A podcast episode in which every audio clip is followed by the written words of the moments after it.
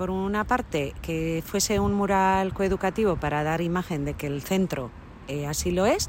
Eh, dentro de las cinco líneas que recoge el plan de coeducación, pues dar importancia eso, a, la, a la diversidad, al respeto, a la igualdad, a la violencia cero desde cero años y lo querían recoger eso un poquito en todas las imágenes que aparecen, con mensaje escrito y con la criatura que aparece regando flores.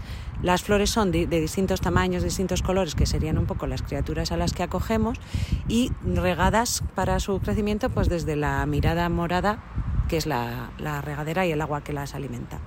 Y un poquito era eso. Sí que se ha visto también la aparición de la abeja, que tenía últimamente sentido también por, la, por lo de la diversidad y la función que tienen. Y, por otra parte, la idea de que las palabras aparecieran en distintos idiomas, pues para dar respuesta un poco a la diversidad de familias y nacionalidades diferentes que hay en la que acude a la escuela.